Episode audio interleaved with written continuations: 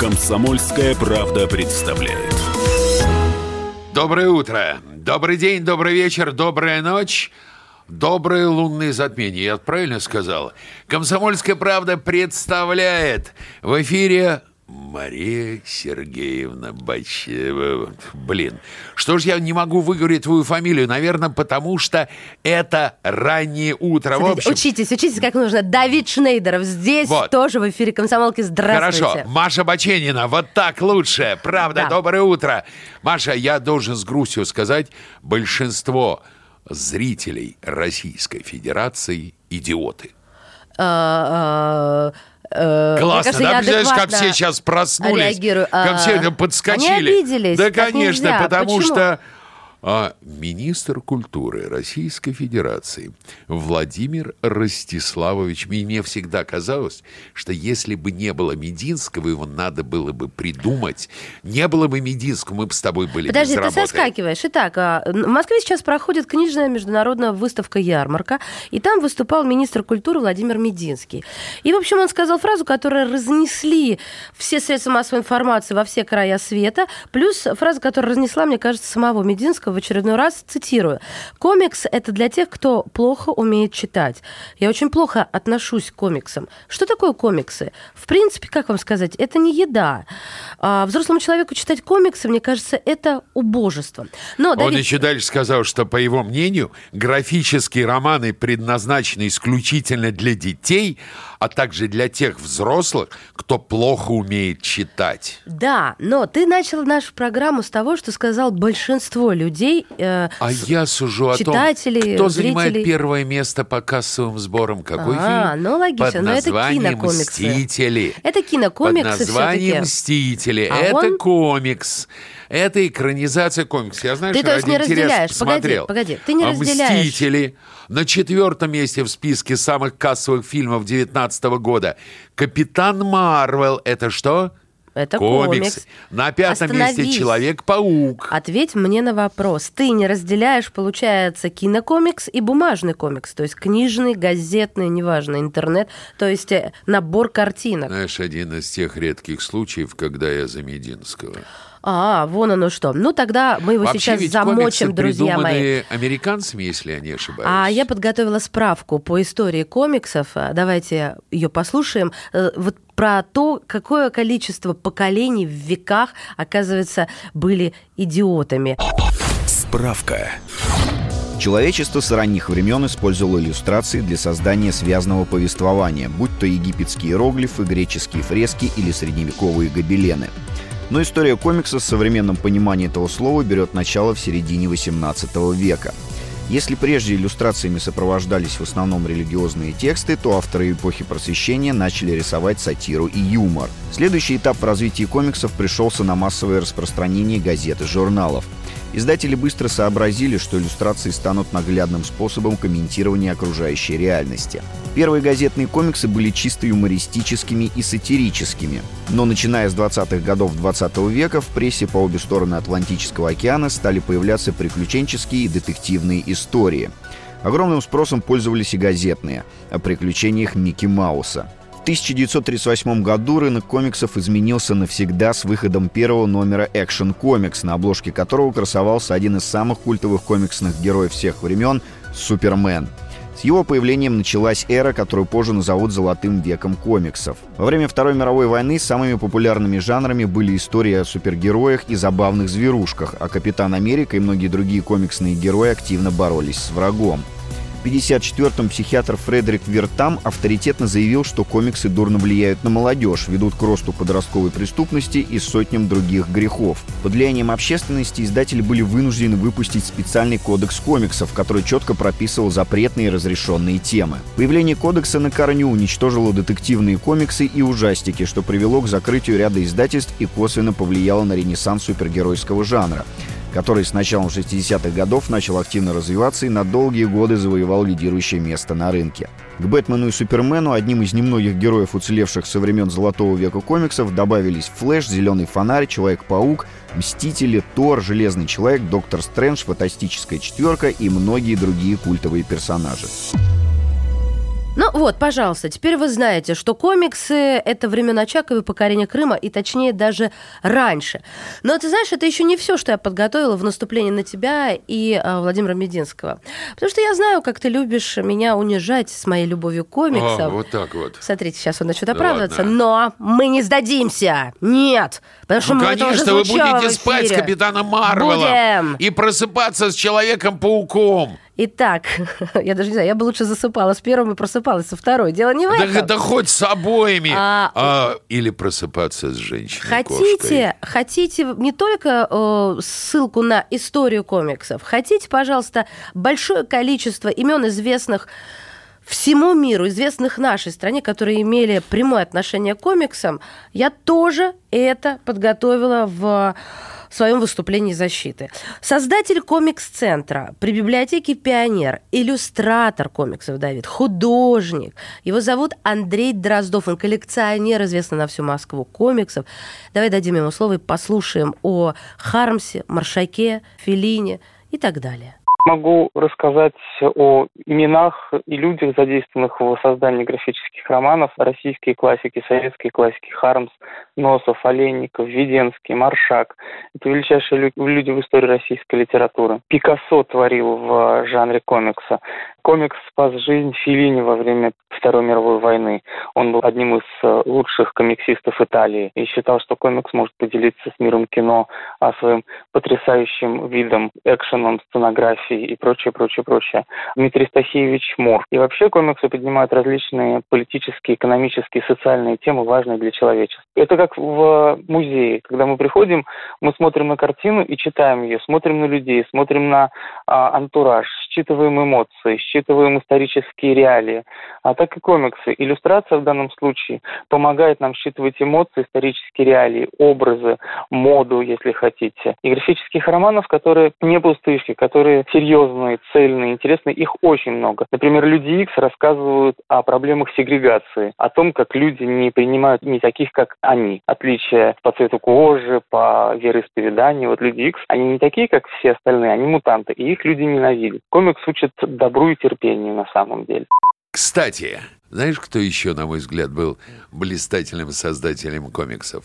Херлуф Битструп. Потому что у меня есть дома вот такой толщины огромная книга, сборник его карикатур.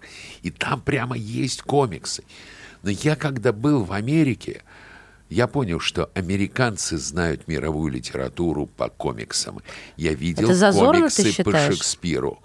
Я считаю, что это не зазорно. Мне кажется, просто... Это впадлу, потому что нужно читать книжки, и Россия... Комиксы не исключают книжки. Я не буду даже реагировать на твою провокацию. исключают. Нет, к сожалению, совершенно исключают. Но перестань, если ребенок просмотрит Гамлета в комиксах, он его читать никогда не будет, он скажет, я все Пожалуйста, знаю. я посмотрела «Унесенный ветром», и только после этой картины пос- Милька, прочитала мне так Маргарет нравится, мне Митчелл. нравится. Такая Я знаю, девочка, что я девочка. Я говорю, ребенок. Она говорит, А «Ну, неважно, вот я была тогда посмотрела». ребенком. Я была тогда ребенком. Я тебе говорю о том времени, когда я была ребенком. Просто мне кажется, у Мединского, у него при вот всей плеяде возможностей, а я напомню, он и писатель, публицист, и автор научно-популярных книг, и рекламную деятельность охватывал, и связь с общественностью, историю. И Так вот, жнец, и швец. и, и на дуде и грец, да. Но только вот не любит человек, и уже об этом говорил, видеоигры, называл их и дьяволом, и абсолютным злом. А, понимаешь, и э, сравнивал с пожирателями из романов Стивена Кинга. Запретил Зато Покемон читал Go и Тетрис. Стивена Кинга. Это хорошо. Как там было, зато читал Адама Смита и был великий эконом. Но и отсюда Я- тянется смотри, нелюбовь к комиксам. Маш, я не Нет, ругаю понимаю. комиксы. Коми- Да Я как ты их не топчешь? ругаю. Сейчас он сейчас Я скажет другое слово. говорю о том, что комиксы, безусловно, имеют право на существование. Безусловно. Глупо рассматривать население страны как, э, помнишь, в свое время писал, когда мужик Белинского и Гоголя с базара понесет. Мужик не должен нести с базара Белинского и Гоголя.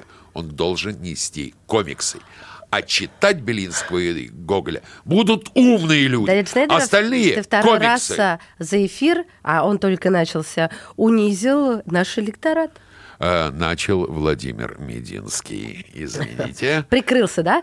Ну хорошо, мы сорвем с него покрывало Мединского во второй части нашей программы. Это «Комсомольская правда» представляет Давид Мария Шнейдеров. Баченина, Мария Сергеевна. Смотрите, как он стал, да? Вот так вот. Это, и глубокого уважения человеку, который читает комиксы И смотрит их, да. И, смотрит комиксы. Да, да. Я тебе еще про Микки Мауса сейчас расскажу.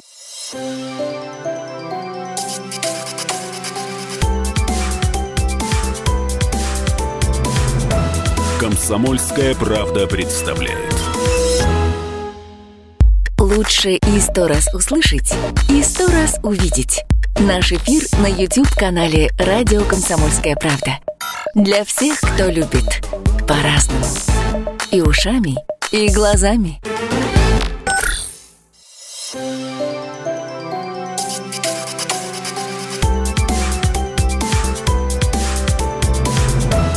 Комсомольская правда представляет.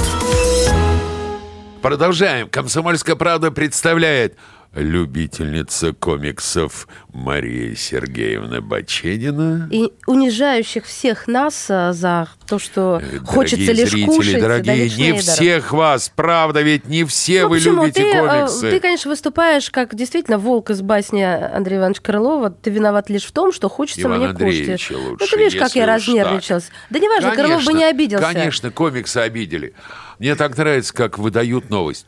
Мстители справились с российским кино. Да, а по- что, «Аватар» не справлялся? Помните фильм «Анкор» а еще что, «Анкор»? «Титаник» не В справлялся? самом начале, когда Миронов, опрокинув стакан водяры, а, с, с бульканью в горле, говорит «О, горе мне, горе!» Вот это мне напоминает а, эту статью «Доля отечественных фильмов в киносборах России и СНГ в мае-августе стала рекордно низкой за последние 4 года, всего 3,2%. Но это традиционно неудачный для российских картин период. А, Предпочитают наши зрители ходить на «Мстители. Финал», «Короля льва» и так далее. И по итогам всего года доля российского кино будет еще ниже, чем в прошлом году. Значит, вообще кинобизнес сегодня говорит о том, что фонд кино отчитался о показателе 27,5%. Кинобизнес сегодня говорит о показателе едва за 26%. Ого, Вообще, разница. давай объясним зрителям, что такое кассовый сбор. Давай. Все, у Маши сейчас, э, жаль, что вы не видите, в руках карандаш, и Маша пишет. Итак, Машек, ты сняла фильм с бюджетом 100 рублей. Так, В прокате твой фильм собрал 150 рублей. так. Это хорошо? Нет. Почему? Ну, потому что всего лишь 50 рублей, и она на маржу не тянет, потому что и это, я тут даже перед кинотеатрами останусь должна, насколько я понимаю. Вот так. Значит, из этих 150 рублей 75 рублей, то есть 50% ушло в кинотеатры. Сколько осталось денег? А, 75. Из этих 75 20% твоего бюджета, то есть 20 рублей, ушло дистрибьюторам. 95 рублей. Ну, что я со всех 150 сторон- минус 95. Со всех сторон я, получаюсь, должна. Абсолютно.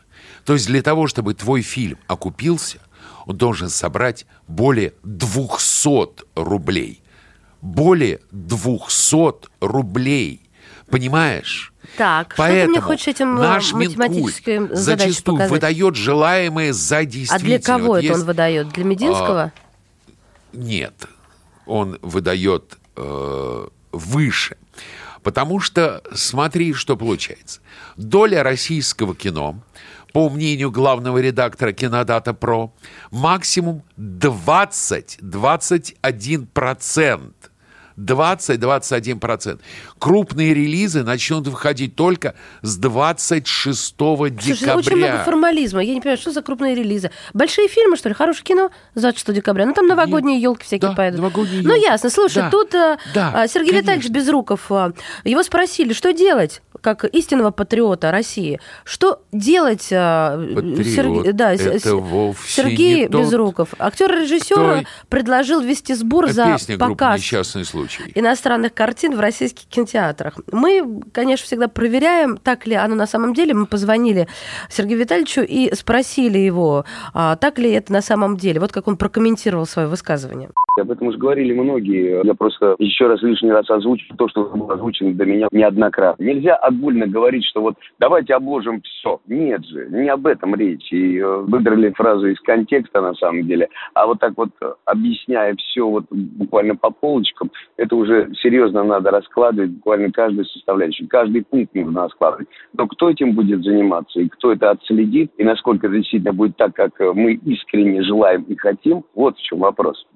Дифференцированный подход должен быть. Гибкая система на самом деле должна быть, потому что есть потрясающие американские ленты, которые также в прокате, как и наши отечественные авторские фильмы, тоже не собирают, которые тоже идут в ограниченном прокате. Речь, наверное, должна идти о те самые блокбастеры американские, которые во всем мире имеют уже такую большую рекламную поддержку, то есть огромные большие бюджеты. Наверное, об этом речь идет все-таки, а не тех картинок, которые сами также пробиваются на прокате, пытаются дойти до своего зрителя. Собирать-то не для того, чтобы вот заработали бешеные деньги, и мы наживаемся на зрителе. Отбить хотя бы то, что ты вложил в картину. Есть, имеется в виду, авторское кино и кино с неогромными бюджетами, чтобы дать их поддержать, вот этих производителей поддержать на самом деле. Ну что же, мы только что услышали мнение Сергея Витальевича Безрукова. У меня по этому поводу есть такие соображения.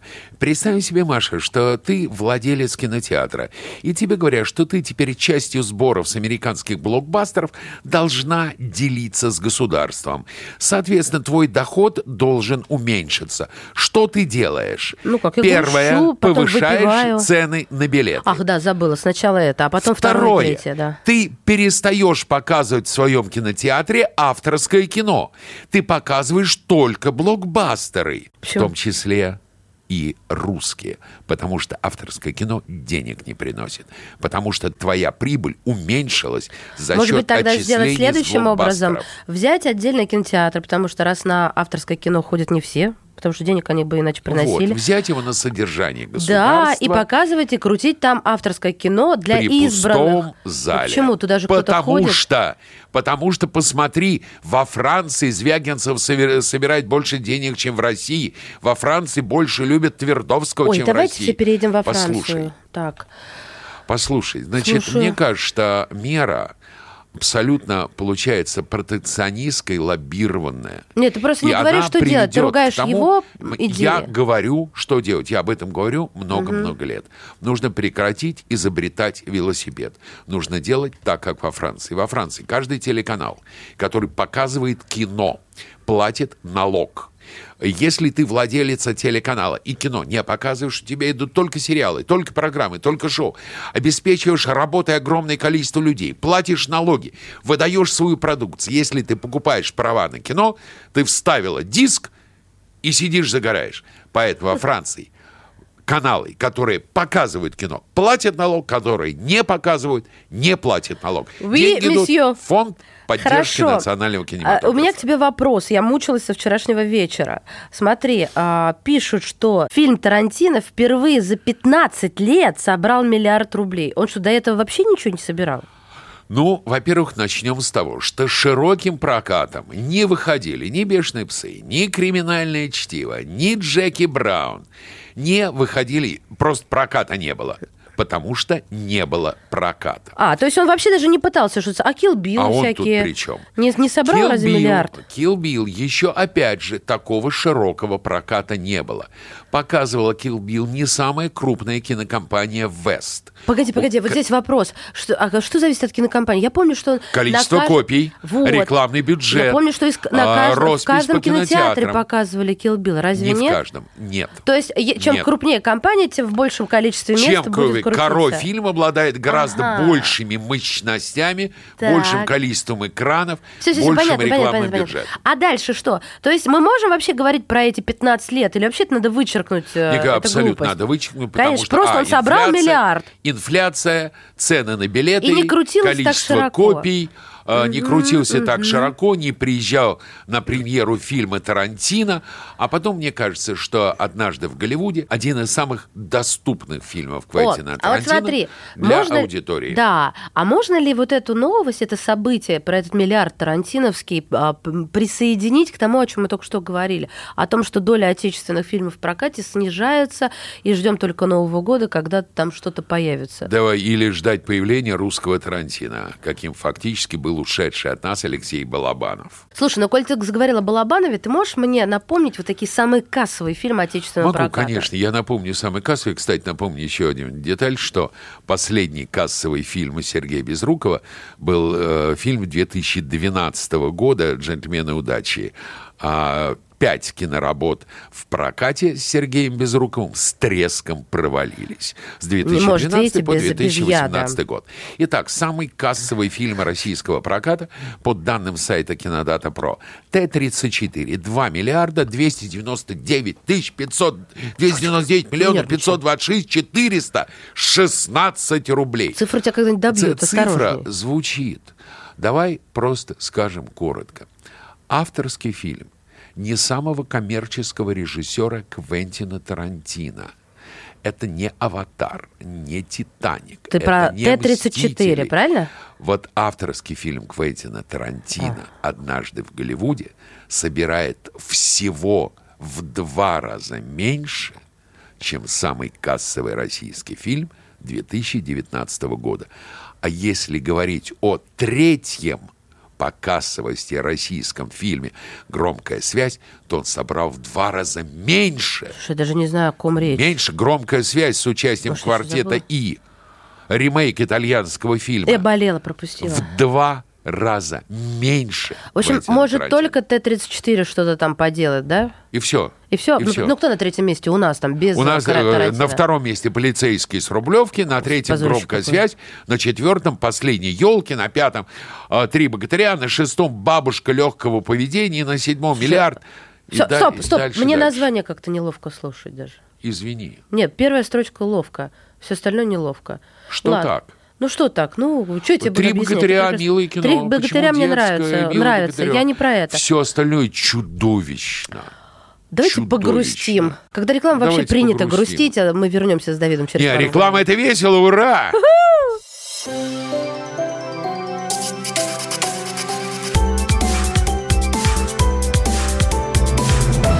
Комсомольская правда представляет. Политика, Владимир Путин приехал в Японию на саммит большой экономика, покупательная способность тех денег, которые вы... аналитика, Что происходит правильно, а что происходит неправильно. технологии, В последнее время все чаще говорят о мошенничестве с электронными подписями. музыка. Всем привет! Вы слушаете «Мир музыки». Радио «Комсомольская правда». Слушает вся страна.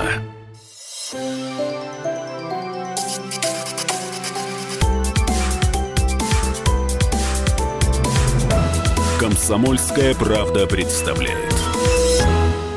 Мы продолжаем говорить о том, что вас волнует и нас волнует больше всего. Это кино и деньги. Деньги Кино, и кино, вино и хлеб домино и вообще-то. зрелище. Хлеб знаю, и зрелище. Мария набор. И Давид Шнейдеров. И И в прокат выходит потенциально кассовый хит «Одесса».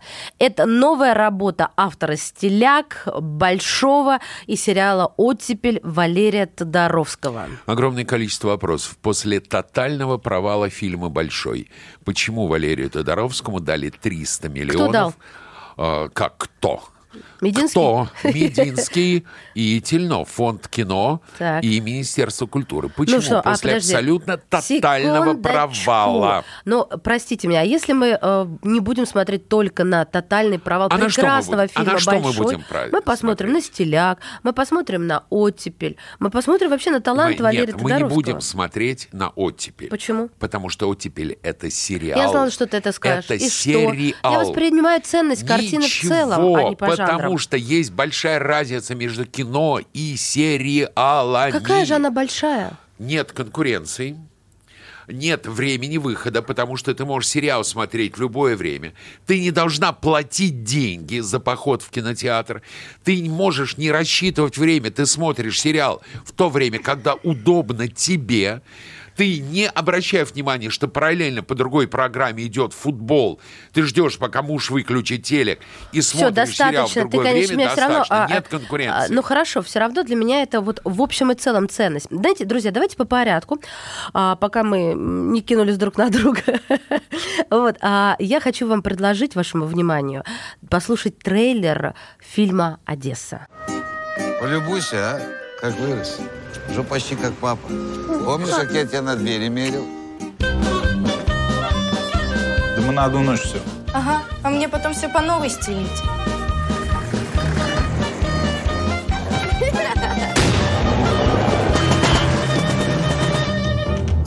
Кстати, Борик, ты не в курсе. У нас тут холера.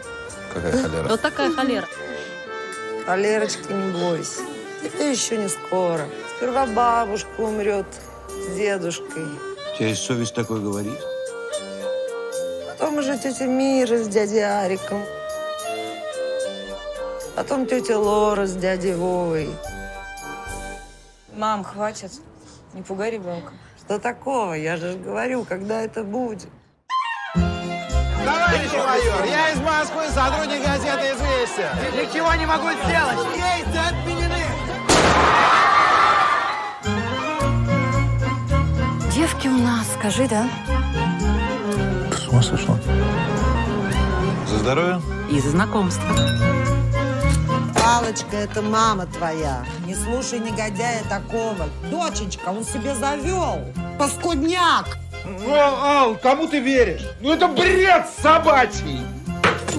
Ковелячий. Одесса. Фильм Валерия Тодоровского. Валера! Валера, стой! Итак, фильм «Одесса», новый фильм Валерия Тодоровского, действительно снят при финансовой поддержке Минкульта РФ. Речь, о чем речь в картине? Ну, вы уже слышали, да? Идет о событиях, которые разворачиваются в 70-м году, и когда в городе был объявлен карантин из-за эпидемии холеры. Ой, знаешь, у меня мама была как раз в 70-м году и попала в этот самый карантин, в обсервацию. И она рассказывала мне, как по Одессе ходил анекдот, да умирающий от холеры человек просит друга, скажи моим детям, что я умер от сифилиса. Тот говорит, господи, почему от сифилиса? Говорит, я хочу умереть как мужчина, а не как Это так засранец. позорно, я поняла. Да-да-да. Значит, смотрите, я очень хочу, вот теперь, пожалуйста, абстрагируйтесь, и Маша, и ты абстрагируйся от всего того, что я сейчас говорил. Я обязательно пойду смотреть фильм «Одесса». Не только потому, что меня с Одессой связывают личные воспоминания, моя бабушка из Одессы. Все детство я считаю, что кино нужно смотреть в кинотеатре, не на мониторе компьютера, не на экране телевизора, в кино. Я пойду, я заплачу свои деньги, и я И мы с тобой вернемся к этому разговору, а, к, к тем разгромным, а, с которыми ты согласился, к тем разгромным анонсам того, что будет картина провальная. Но, друзья мои, есть гораздо интереснее, чем предсказание, интервью, которое Валерий Тодоровский дал нашему кинообозревателю Стасу Тыркину. И сейчас некоторые выдержки из этого интервью мы дадим вам обязательно послушать. И вопрос, автобиографичен ли фильм «Одесса»? Для меня это какой-то воздух, и люди, и время, и чувства, которые мне захотелось просто перенести на пленку. Это не про мою жизнь. Это что-то... Я неправильно сказал, что Да. некие возникают импульсы, так сказать, вовлечь. Ну, хотя все же авторы по-разному устроены. Кто-то про себя всю жизнь, а кто-то делает старательно вид, что не про себя. Я думаю, что это, это, ну, это, наверное, скорее про себя. В том смысле, что это мой персональный личный опыт и мое персональное личное переживание какое-то. Да, это про себя. В фильме есть, кстати, сцены, которые на самом деле были в жизни режиссера. Да? Например, спасаясь от холеры, герой переезжает жить на корабль, и там бойкая капитанша спрашивает мальчика, ты когда-нибудь видел голую женщину? Вот об этом тоже спросил Стас у Валерия Тодоровского. Всех сильно волновавшая история с э, капитаншей в каюте будьте голые. Это реальная абсолютная история, которая со мной случилась в 8 лет. А, никакого рационального объяснения тому, что произошло, у меня нет. И не было. Но то, что у меня женщина, причем взрослая, холеная, породистая женщина, которая завела меня в каюту, разделась, показала себя. И, уж, и, и, и потом по, да, налила мне Кока-Колы, что по тем временам невероятное было ощущение. И я решил это вставить в фильм, потому что мне показалось, что в этом та степень безобразия как раз и, и ос- освобождения, которое охватило людей в этом фильме. Кока-кола, наверное, произвела больше впечатления, чем... Нет, все-таки голые. Это перешибает все.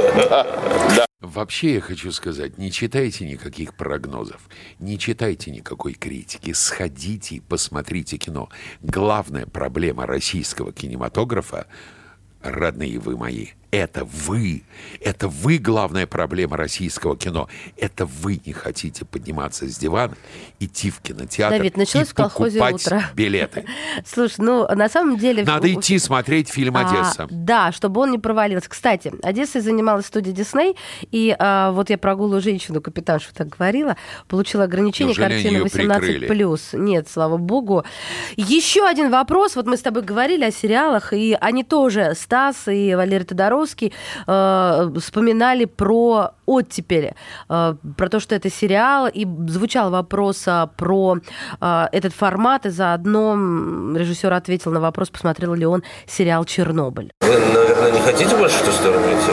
Какую? Реальную. Для меня с, каких-то, с какого-то момента вообще перестало существовать деление на сериал и не сериал. Есть интересный проект.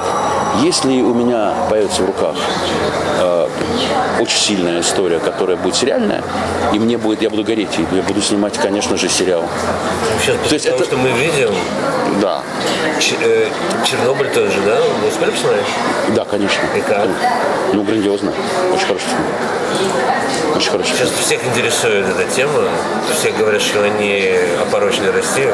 Вот пошли они, и у них все время, чтобы не вышло хорошее, все их порочат. Мне кажется, что этот фильм сделан с огромным уважением, и любовью, состраданием и восхищением э, русскими людьми. Просто он честный. А с какого-то момента люди просто не в состоянии ничего честно воспринимать. Они хотят только восхваления и, и- и раздувания собственной гордыни, гордости и так далее. Нет, это прекрасная картина.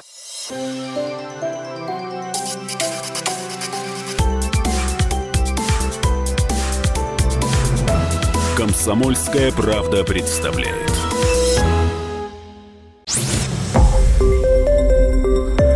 Радио Комсомольская правда. Более сотни городов вещания и многомиллионная аудитория. Барнаул 106 и 8 FM. Новосибирск 98 и 3 FM. Абакан 105 и 3 FM. Москва 97 и 2 FM. Слушаем всей страной.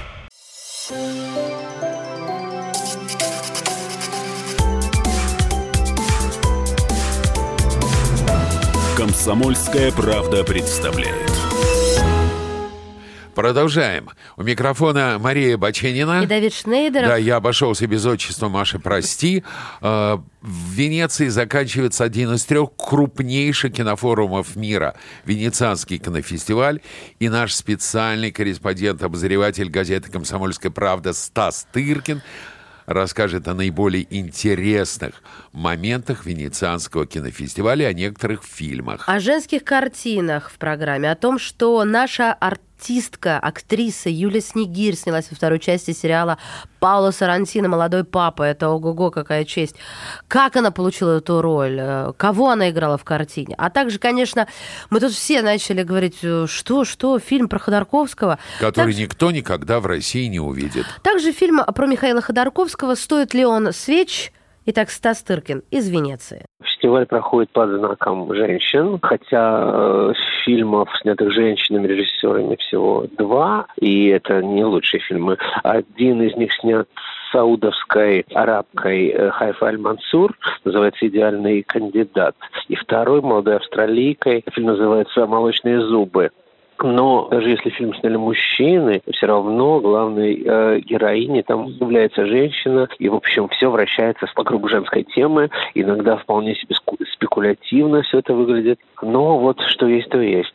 Э, Юлия Снегирь – одна из э, исполнительниц ролей в э, сериале Паула Сарантино «Молодой папа», тоже была на фестивале. Ее все заметили, отметили. Вот Юлия играет польку, значит, жену врача, который наблюдает героя Джудало, который лежит коме здесь же в Венеции. И после того, как Джуд Ло чудесным образом воскресает, Юлия Снегирь представляет в образе просто Мадонны. Это в контексте всего сериала достаточно эпизодическая роль, но, ну, в смысле, небольшая, но там как бы настоящая роль с драматургической аркой, с преображением и так далее, так далее. Ну, она невероятно счастлива тем, что она поработала с Пауло Тарантино, э, потому что она снималась действительно у зарубежных режиссеров. Но о фильме «Крепкий орешек» ей даже немножко было стыдно, как она сказала. Говорит, что потому что все понимали, что это не очень хороший фильм, в отличие от «Нового папы», который, наоборот, ну, всем уже заранее нравится. Ну, а те, кто его посмотрели,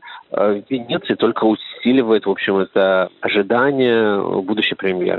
Так что э, ощущения у нее самые позитивные от э, работы с Флорентино. Он ее утвердил, точнее, ассистент его написал ей в Инстаграм. Никаких проб не было, они попросили ее снять видео, ее утвердили и вызвали на съемки. Еще нужно сказать о том, что Алекс Гибни – это знаменитый британский режиссер, лауреат Оскара, документалист.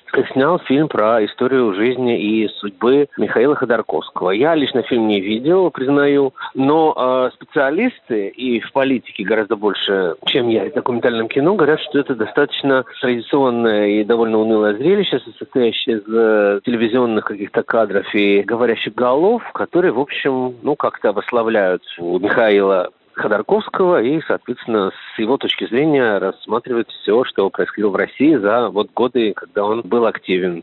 То есть я знаю, что он был доволен, его фильму аплодировали, как всему аплодируют на официальных показах, в принципе. Но в любом случае, каким бы он ни был, это фильм знаменитого документалиста, вот, который решил, не знаю, заказная это была история или по воле сердца, ну, вот таким образом рассказать о России через призму зрения этого человека.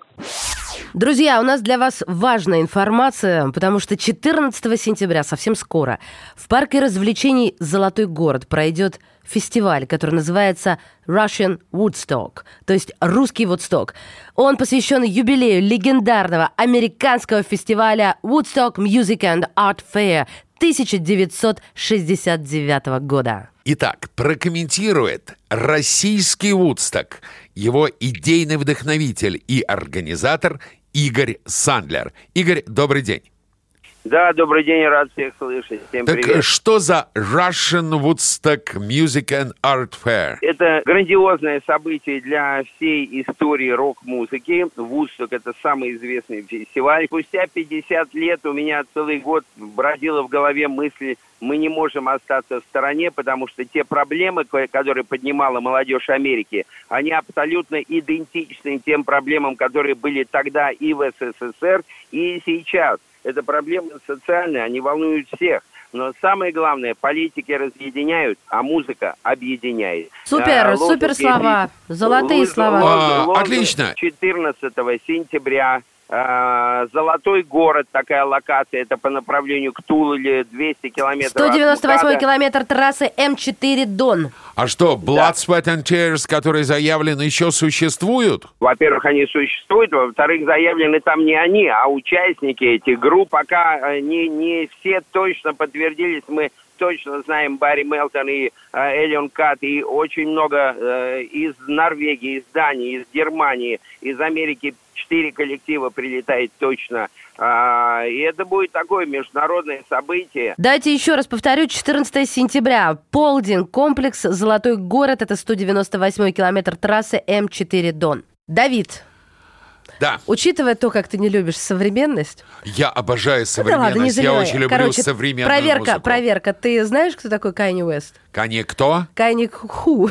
Кайни Ху. Вообще-то, Нет, я играю, кстати, знаю группу The Who. 21 премия Грэмми, 121 миллион экземпляров а, вот его пластинок. Омари Уэст, его фамилия, американский хип-хоп, рэпер, продюсер, композитор, дизайнер, муж Ким Кардашьян. Взял и отправился в церковь. Сначала у- они там собрались под открытым небом и в такой госпельной вариации перепели Нирвану «Smells Like Teen Spirit» или «И». Come as you are. Я хочу, чтобы ты это послушал. Да, очень хочу послушать.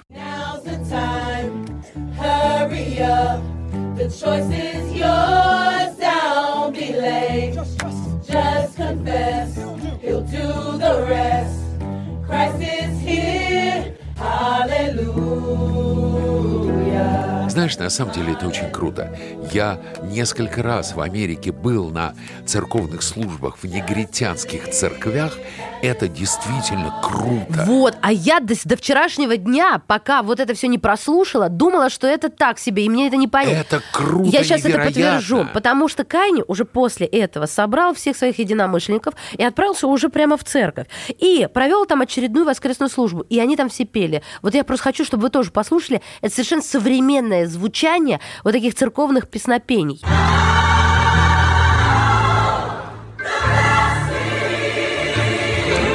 Ну, что ты теперь скажешь? Я ну что, я убедила? скажу, что это очень круто. Я действительно был... И Это очень круто. Вообще служба в негритянских церквях, и когда туда приходят, приходят известнейшие исполнители и поют Теперь вместе с людьми, что он это действительно круто. Мы, Давид Шнейдеров, И Мария Бачей. Не-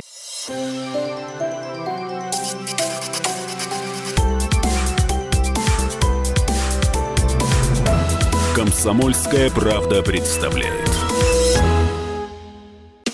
Политика, Владимир Путин приехал в Японию на саммит большой... экономика, Покупательная способность тех денег, которые вы... аналитика, Что происходит правильно, а что происходит технологии, В последнее время все чаще говорят о мошенничестве с электронными подписями. музыка. Всем привет! Вы слушаете «Мир музыки».